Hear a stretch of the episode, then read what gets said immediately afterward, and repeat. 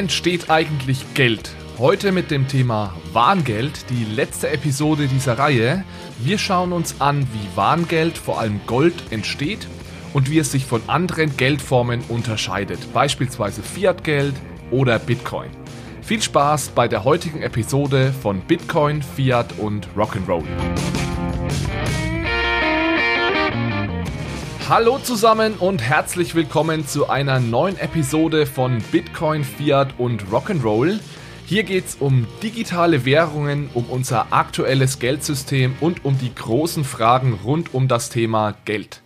Vor einigen Wochen habe ich eine kleine Serie begonnen zum Thema Wie entsteht Geld. Das ist jetzt heute bereits der fünfte und auch letzte Teil dieser Serie.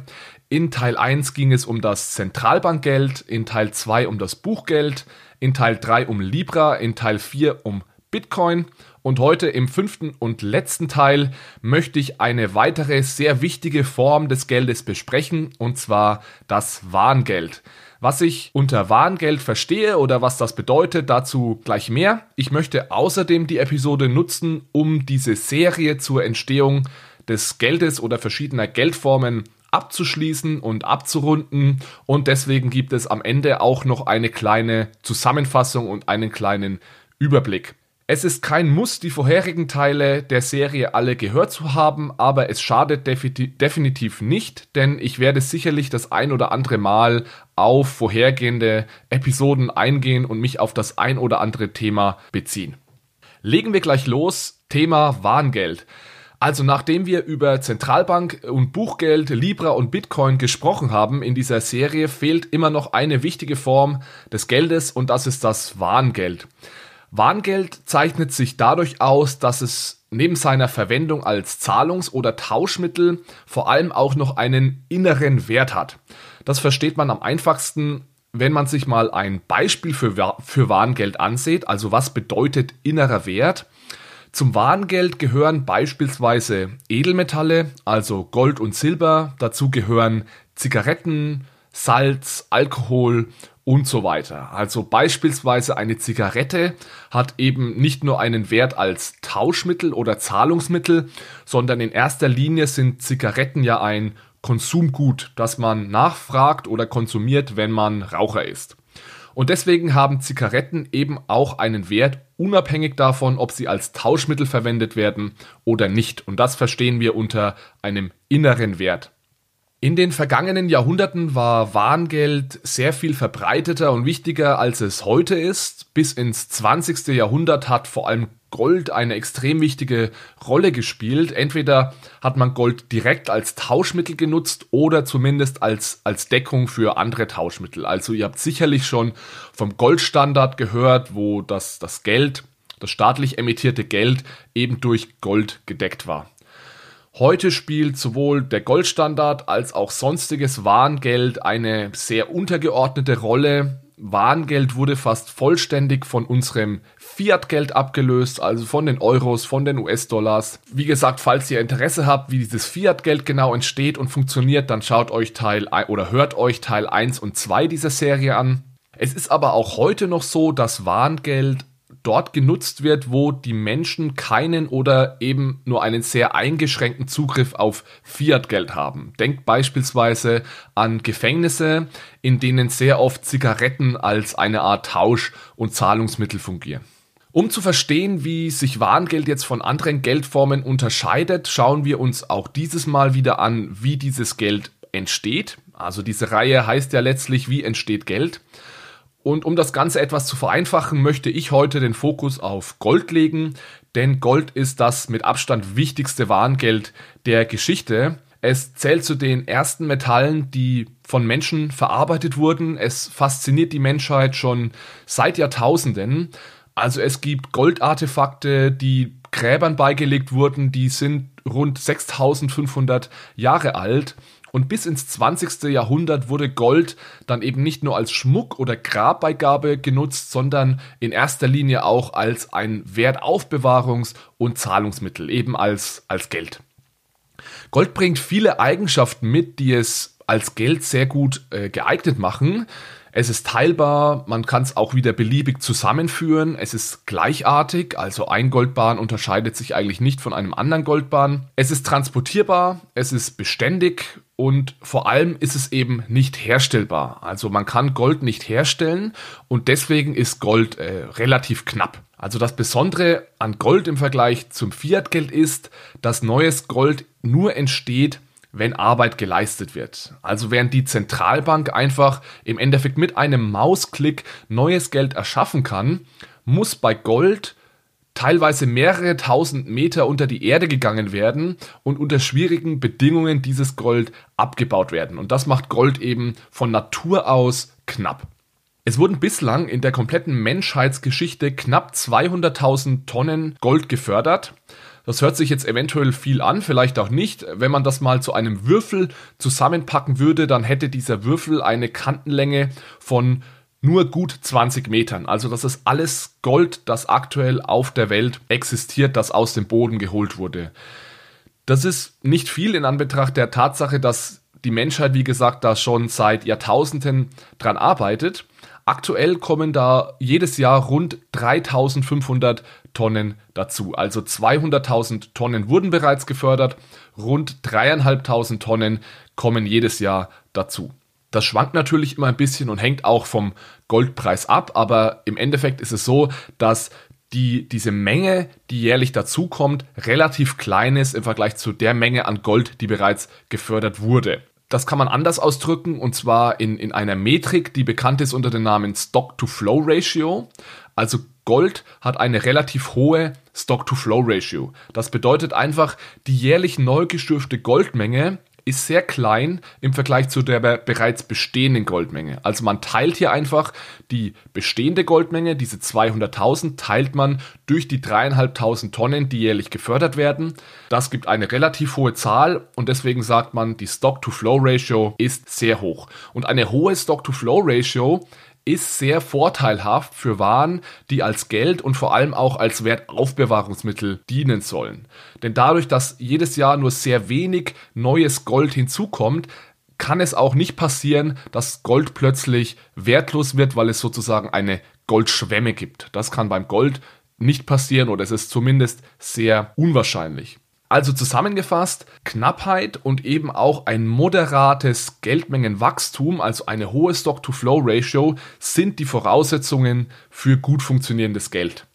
Und jetzt können wir mal versuchen, den Bogen zu spannen und zu schauen, welche der Geldarten, die wir hier in der Reihe bis jetzt besprochen haben, diese Eigenschaften mitbringen, also diese Knappheit und dieser, dieses moderate Geldmengenwachstum wir haben ja Fiat-Geld besprochen, wir haben äh, über Bitcoin gesprochen, wir haben heute über Gold gesprochen, wir haben auch über Libra gesprochen. Das würde ich jetzt hier der Einfachheit halber mal, mal weglassen, denn Fiat-Geld, äh, denn Libra bekommt seinen Wert ja im Endeffekt durch das Fiat-Geld, weil es an das Fiat-Geld gekoppelt ist. Deswegen schlage ich vor, wir unterscheiden jetzt einfach mal zwischen Fiat-Geld, Bitcoin und Gold und schauen mal, wie es diese drei großen Geldarten schaffen, äh, Knappheit und, und moderates Geldmengenwachstum herzustellen.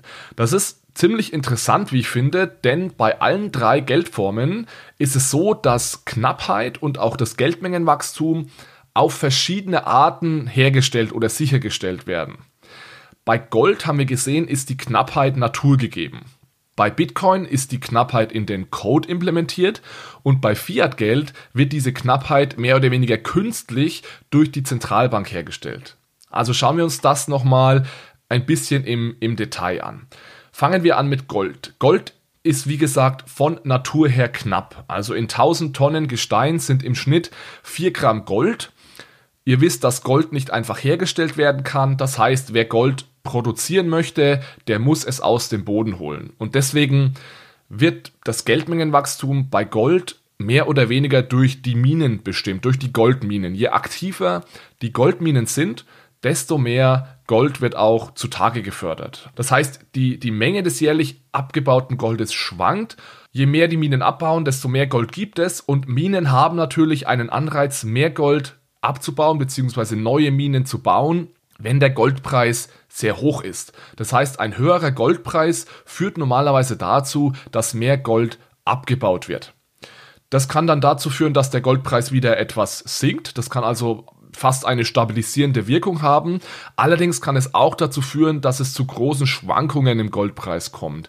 Denn es kann sein, dass Minen eben einen großen Anreiz haben, sehr, sehr viel Gold aus dem Boden zu holen und das führt dann zu einer Goldschwemme und das kann zu ja, volatilen Goldpreisen führen. Heute ist es so, dass beispielsweise China als neuer Player in den Goldmarkt gekommen ist. Also vor ein, zwei Jahrzehnten war China mehr oder weniger bedeutungslos. Äh, heute ist China einer der größten Goldproduzenten. Es gibt sehr, sehr viele Goldminen in China und da gibt es also zumindest theoretisch diese Gefahr einer schnellen Ausweitung der Geldmenge im Gold, was dann natürlich zu Inflation führen würde. Es ist natürlich auch so, je mehr Gold wir bereits aus dem Boden geholt haben, desto, ringer, desto geringer ist die Gefahr einer Explosion der Geldmenge im Gold. Das heißt, desto geringer ist die Gefahr, dass wir plötzlich eine sehr niedrige Stock-to-Flow-Ratio haben, da es eben schon bereits sehr, sehr viel Gold gibt. Ich kann hier der Diskussion, ob Gold gutes oder schlechtes Geld ist, äh, nicht gerecht werden in der kurzen Zeit. Das ist ein sehr großes Thema. Es gibt sehr gute Gründe für den Goldstandard. Es gibt sehr gute Gründe, die gegen den Goldstandard sprechen. Das werden wir jetzt heute hier nicht klären.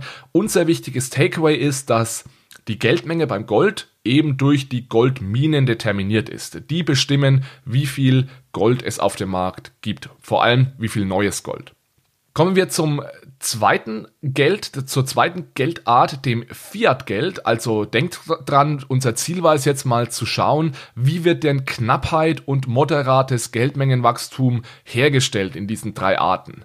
Und beim Fiat-Geld ist es eben so, dass es nicht von Natur aus knapp ist. Die EZB kann so viel neues Geld drucken, wie sie will. Das macht sie natürlich nicht, denn das ist ja im Endeffekt das einzige Ziel der EZB, die Erhaltung der Geldwertstabilität. Das heißt, beim Fiat-Geld ist es so, dass die Knappheit des Geldes durch die Institution Zentralbank gesichert wird. Jetzt denken sich wahrscheinlich einige von euch, was zur Hölle redet der da? Die EZB ist doch seit mehreren Jahren kräftig am Geld drucken, also da kann man sicherlich nicht von Knappheit reden. Das stimmt, also die EZB hat tatsächlich die Geldmenge in den letzten Jahren kräftig erhöht, Allerdings hat die EZB, wie wir gelernt haben, nur Einfluss auf die Zentralbankgeldmenge. Wichtig für das Preisniveau und damit die Inflation ist aber das Buchgeld, denn das Buchgeld macht rund 90 Prozent der Geldmenge aus. Und das Besondere an unserer aktuellen Situation ist es eben, dass sich diese Erhöhung der Zentralbankgeldmenge nicht in einer Erhöhung der Buchgeldmenge niederschlägt. Und deswegen bleibt auch die Inflation aus. Und ich glaube nicht, dass irgendjemand ernsthaft behaupten würde, dass Geld generell jetzt nicht mehr knapp ist. Denn wenn dem so wäre, dann hätten wir äh, sicherlich eine Hyperinflation.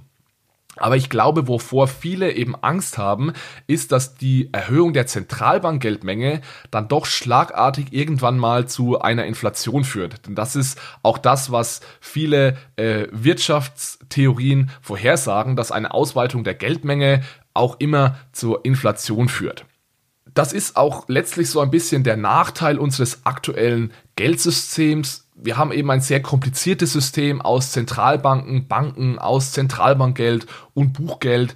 Und deswegen gelingt es uns des Öfteren nicht, unsere Inflationsziele zu erreichen. Aktuell sind wir eher unter dem Inflationsziel, aber diese Angst besteht natürlich, dass wir dann plötzlich drüber schießen und irgendwann bei 4, 5, 6 Prozent Inflation sind. Und ein Grund, dass wir das nicht so sonderlich gut steuern können, ist die große Komplexität unseres Banken- und Zentralbankensystems. Also trotz bestem Wissen und Gewissen äh, gelingt es vielen Zentralbanken nicht, dieses Inflationsziel zu erreichen. Ein weiteres Problem ist natürlich, und da jetzt zum Stichwort bestes Wissen und Gewissen, ein weiteres Problem ist, dass nicht alle Zentralbanken nach bestem Wissen und Gewissen agieren. Also dadurch, dass wir die Knappheit des Geldes und dieses stabile Geldmengenwachstum einer Institution anvertrauen, muss diese Institution natürlich auch funktionieren und wir müssen dieser Institution vertrauen können. Ansonsten funktioniert das natürlich alles nicht.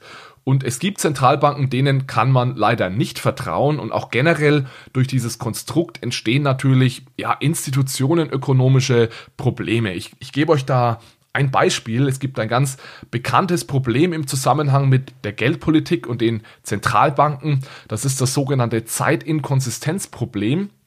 Das wurde, wenn ich es richtig in Erinnerung habe, zum ersten Mal beschrieben von Keitland and Prescott schon in den 70er Jahren 1977 in einem Paper und später haben das dann Barrow und Gordon Anfang der 80er auch noch theoretisch in einem Modell dargestellt.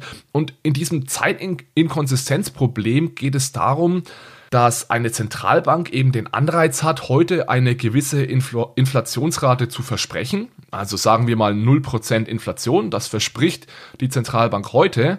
Wenn sich dann aber alle Wirtschaftsteilnehmer an diese angekündigte Inflationsrate halten, beziehungsweise wenn sie, wenn sie daran glauben und äh, dann beispielsweise eben nur sehr geringe Lohnsteigerungen aushandeln, dann hat die Zentralbank später einen Anreiz, die Inflation trotzdem zu erhöhen, über ihre angekündigten 0%, weil sie dadurch nämlich die Arbeitslosenquote verringern kann.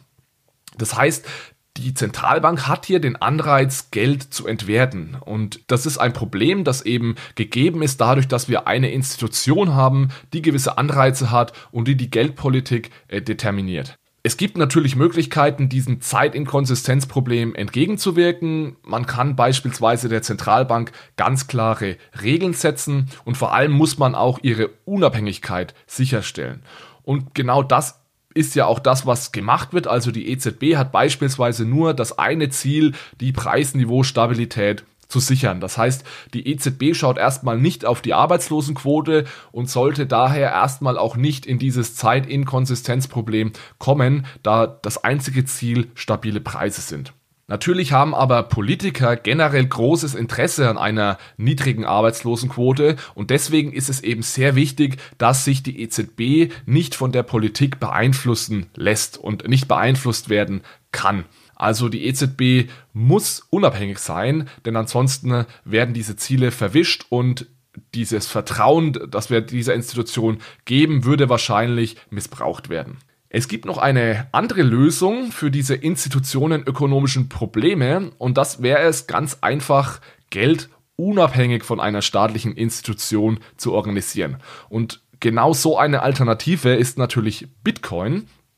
Bitcoin kommt, wie ihr wisst, vollständig ohne eine übergeordnete Institution aus und deswegen kann es da auch keine institutionenökonomischen Fehlanreize geben. Ja, die Geldpolitik von Bitcoin ist im Source Code der Bitcoin Blockchain verankert und egal wie sehr sich die Bitcoin Miner anstrengen, es entstehen im Schnitt immer nur alle 10 Minuten neue Bitcoin. Das sind aktuell äh, 12,5 Bitcoin und ab Mai 2020 werden es dann nur noch 6,25 neue Bitcoin sein. Das heißt, bei Bitcoin wird diese Knappheit und auch die hohe Stock-to-Flow-Ratio eben durch den Code garantiert. Und deswegen hat Bitcoin eben auch einige Vorteile im Vergleich zu Gold oder zu Fiat-Geld, denn niemand muss Angst haben, dass bei Bitcoin die Geldmenge irgendwann rasant ansteigt. Das ist unmöglich.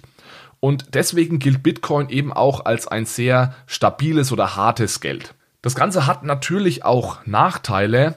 Es ist nämlich so, dass durch das konstante Geldmengenwachstum nicht auf Fluktuationen der Nachfrage nach Geld reagiert werden kann. Also bislang haben wir uns immer nur das Angebot angesehen, also die Angebotsseite. Bei Fiat-Geld war das die Zentralbank, die das Geld zur Verfügung stellt. Bei Gold waren es die Minenbetreiber, die Gold aus dem Boden holen.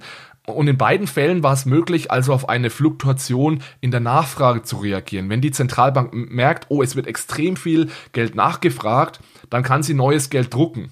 Wenn die Minenbetreiber beim Gold merken, oh, es wird extrem viel Gold nachgefragt, der Goldpreis geht in die Höhe, dann bauen wir neue Minen oder stellen neue Leute ein und holen mehr Gold aus dem Boden. Dieser Mechanismus, den gibt es bei Bitcoin nicht. Denn bei Bitcoin ist es eben vordeterminiert, wie viel neue Bitcoin in welchem Zeitintervall entstehen. Das kann dann eben durchaus zu starken Wertschwankungen führen, wenn sich die Nachfrage nach Bitcoin oder nach Geld äh, verändert. Aber wir wollen jetzt hier nicht zu weit abdriften in eine Diskussion, was das bessere Geld ist, sondern es ging ja heute vor allem darum, oder es geht heute vor allem darum, nochmal zu verstehen, was denn der Unterschied im Entstehungsprozess der verschiedenen Geldarten ist. Denn wenn wir verstehen, wie genau bestimmte Geldarten entstehen, dann können wir auch besser einschätzen, ob es sich eben um gutes, um schlechtes Geld, um hartes oder um weiches Geld handelt.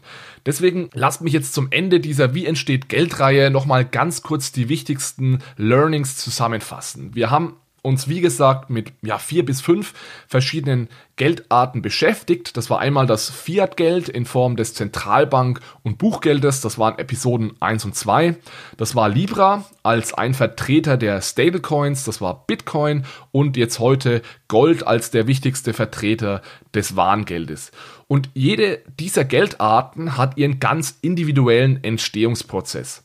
Bei Fiat-Geld legt die Zentralbank die Geldmenge fest. Das hat den Vorteil, dass die Zentralbank eben auf die wirtschaftliche Lage reagieren kann und durch Anpassungen der Geldmenge Geldpolitik betreiben kann. Dieser Hebel der Geldpolitik geht verloren, wenn man dann Gold oder Bitcoin als Geld verwendet. Die Geldmenge bei Gold wird wächst eben nur sehr langsam, weil es teuer und umständlich ist, Gold aus der Erde zu holen. Das ist erstmal eigentlich ein Vorteil, allerdings kann es eben zu großen Schwankungen in der Goldproduktion kommen, beispielsweise wenn der Goldpreis steigt und äh, die Minenbetreiber somit einen Anreiz haben, neue Minen zu eröffnen, tiefer zu graben, neue Leute einzustellen und somit mehr Gold aus dem Boden zu holen. Dieses Problem wird aber immer kleiner, je mehr Gold wir bereits aus dem Boden geholt haben, denn es ist immer schwieriger, eine sehr niedrige Stock-to-Flow-Ratio zu bekommen, wenn das, die Menge des bereits geschöpften Goldes extrem groß ist. Bei Bitcoin ist das Geldmengenwachstum vorprogrammiert. Das heißt, wir wissen jetzt schon bis auf wenige Bitcoin genau, wie viel Bitcoins es im Jahr 2020 geben wird. Also wie viele neue Bitcoins im Jahr 2020 entstehen werden.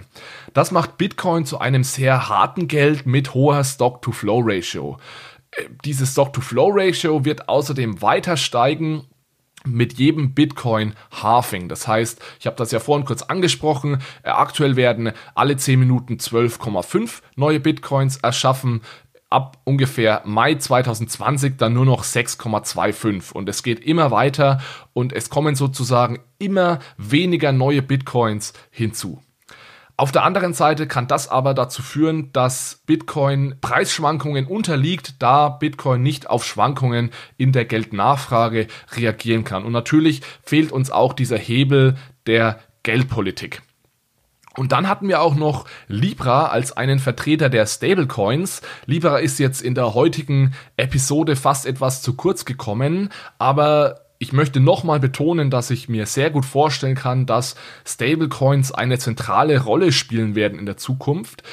Libra war auch speziell. Das Libra hat einen sehr interessanten Entstehungsprozess, denn Libra entsteht rein nachfragegetrieben. Also bislang haben wir immer eigentlich von der Angebotsseite argumentiert. Bei Libra ist es komplett umgedreht. Es gibt niemanden, der bestimmt, wie groß das Angebot ist. Denn es gibt zwar diese Libra Association als eine Institution, die hinter Libra steht, aber die Libra Association erschafft von sich aus keine neuen Libra-Tokens. Neue Libra-Tokens entstehen nur, wenn jemand bereit ist, bei der Libra Association Fiat-Geld gegen Libra tauscht. Nur dann entstehen neue Libra-Tokens. Und ich denke, eines der wichtigsten Takeaways dieser Reihe ist es, dass der Entstehungsprozess von Geld eben sehr viel darüber aussagt, welche Eigenschaften dieses Geld hat. Und wenn man jetzt eine Geldart verstehen will, dann kommt man nicht darum herum, sich anzusehen, wie dieses Geld entsteht, wer in der Lage ist, das Geld zu erschaffen und ob das Geld jetzt komplett oder nur mit einer dahinterstehenden Institution funktioniert. So viel mal zum Thema, wie entsteht Geld. Das war auch gleichzeitig die letzte Episode im Jahr 2019. Wir sind jetzt bereits in der 25. Episode dieses Podcasts. In der nächsten Episode, dann in der ersten Episode des neuen Jahres 2020. Da gibt es einen kleinen Ausblick auf das neue Jahr. Dazu hole ich mir wieder Michael als Verstärkung. Wir werden einerseits über die Zukunft dieses Podcasts hier sprechen, als auch ein bisschen inhaltlich darauf eingehen, was im nächsten Jahr rund um das Thema digitale Währungen passieren wird. Ich wünsche euch allen einen guten Start ins neue Jahr. Wir hören uns wieder in 2020. Wenn ihr mir ein verspätetes Weihnachtsgeschenk machen wollt, dann würde ich mich über eine gute Bewertung in der Apple Podcast App freuen oder auch gerne einfach ein Abo in deiner favorisierten Podcast App. Ich wünsche dir einen guten Rutsch. Bis ins nächste Jahr. Ciao, ciao.